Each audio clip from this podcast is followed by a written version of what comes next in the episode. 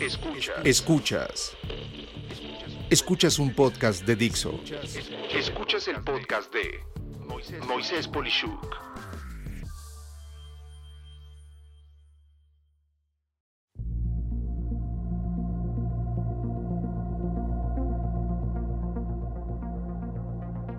Ajustando 2020 a mitad de año para que termine muy bien.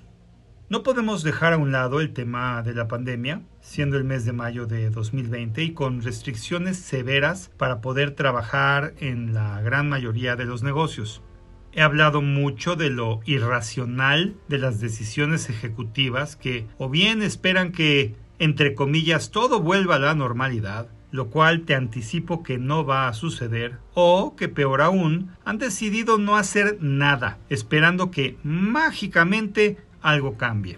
Es por eso por lo que quiero darte algunas ideas que prometí tiempo atrás en mi podcast sobre lo malo y lo bueno sobre la pandemia, para poner manos a la obra y hacer lo que tengamos que hacer para acabar muy bien 2020 con acciones claras desde hoy. Para ello, iré de lo general a lo particular mediante seis puntos que describo a continuación. 1. Ser una persona agradecida.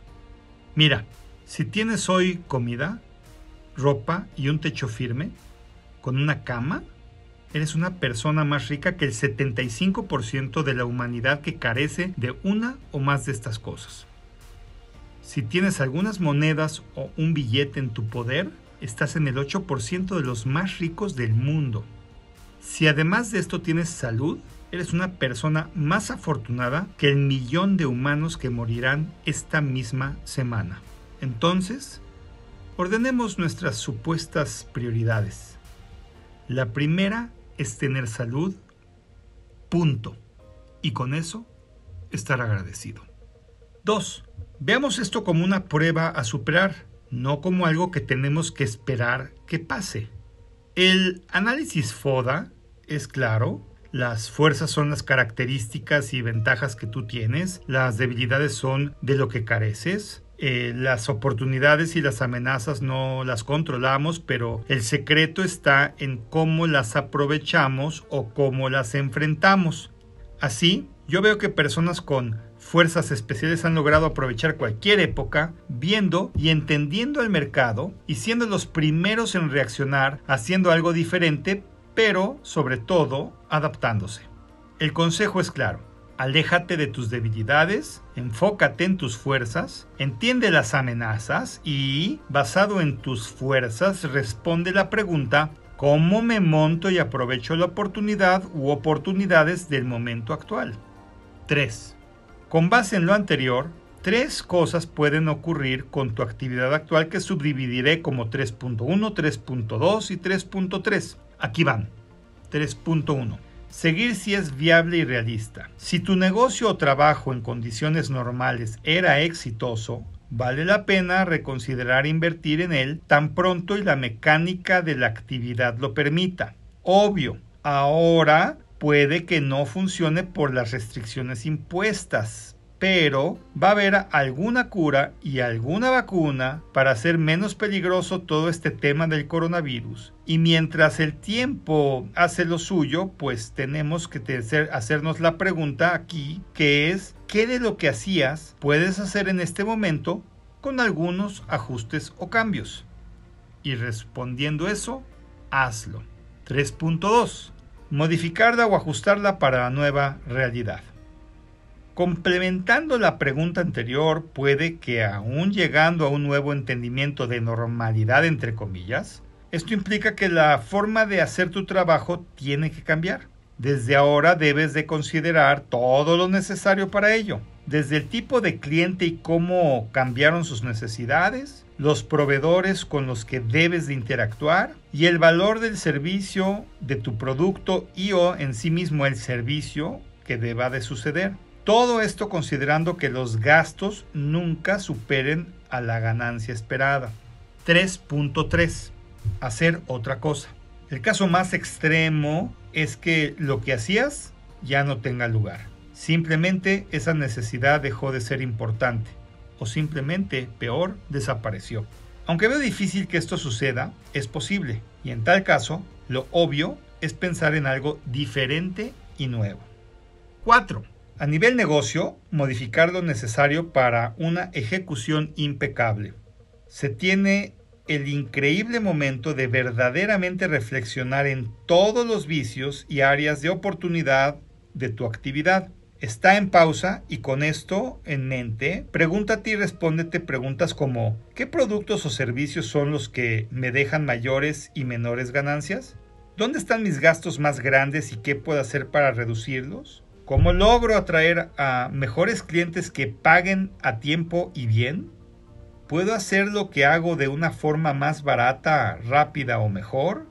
¿De qué depende que me compren? No son todas las preguntas exhaustivas, pero es un buen principio y si ves que falta alguna, agrégala y respóndetela. 5. A nivel personal, asegurar que estemos bien. Al decir esto debes de pensar con profundidad en tu persona antes que nada seguido de tu negocio y tu mercado, definiendo mercado como el grupo de clientes que compran lo que potencialmente tú ofreces. Los puntos del negocio y mercado lo he comentado en los puntos anteriores, pero al frente de todo estás tú.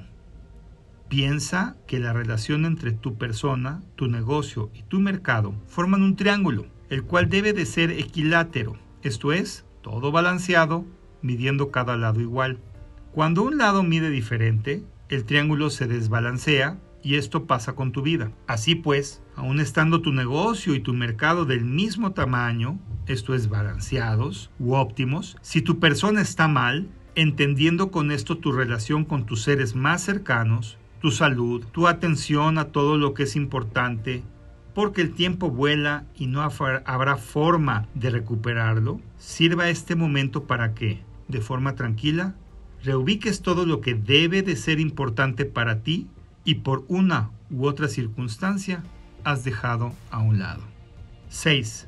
El tema de las finanzas de tu negocio y tu persona. Muy de la mano del punto anterior está el tema del dinero, tanto tuyo como el que usas para trabajar. A este respecto, dado los cambios brutales que se han dado, quiero decirte que todo, absolutamente todo, es sujeto a negociarse. Lo primero y más importante es pagarte a ti primero que a nadie.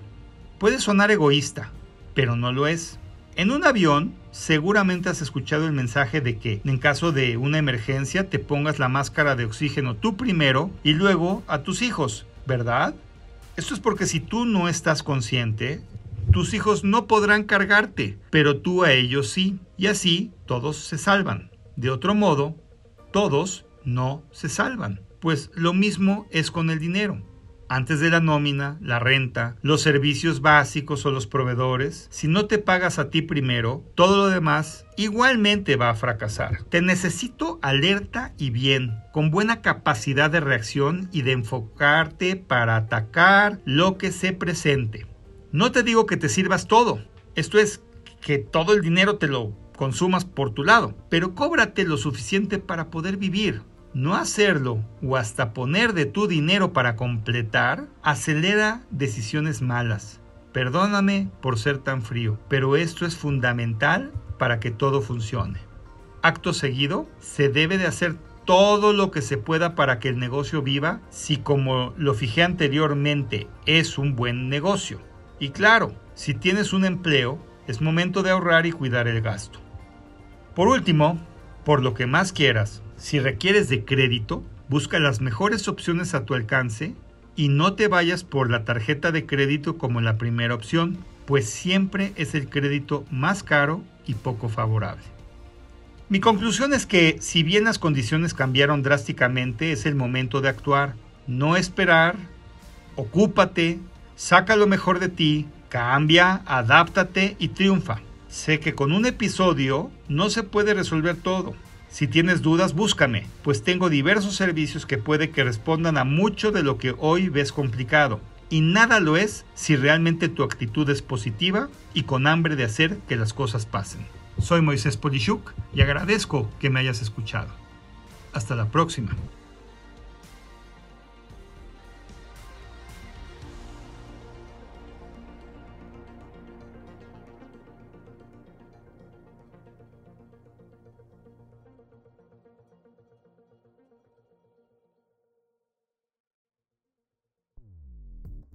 Dixo presentó el podcast de Moisés Polishuk.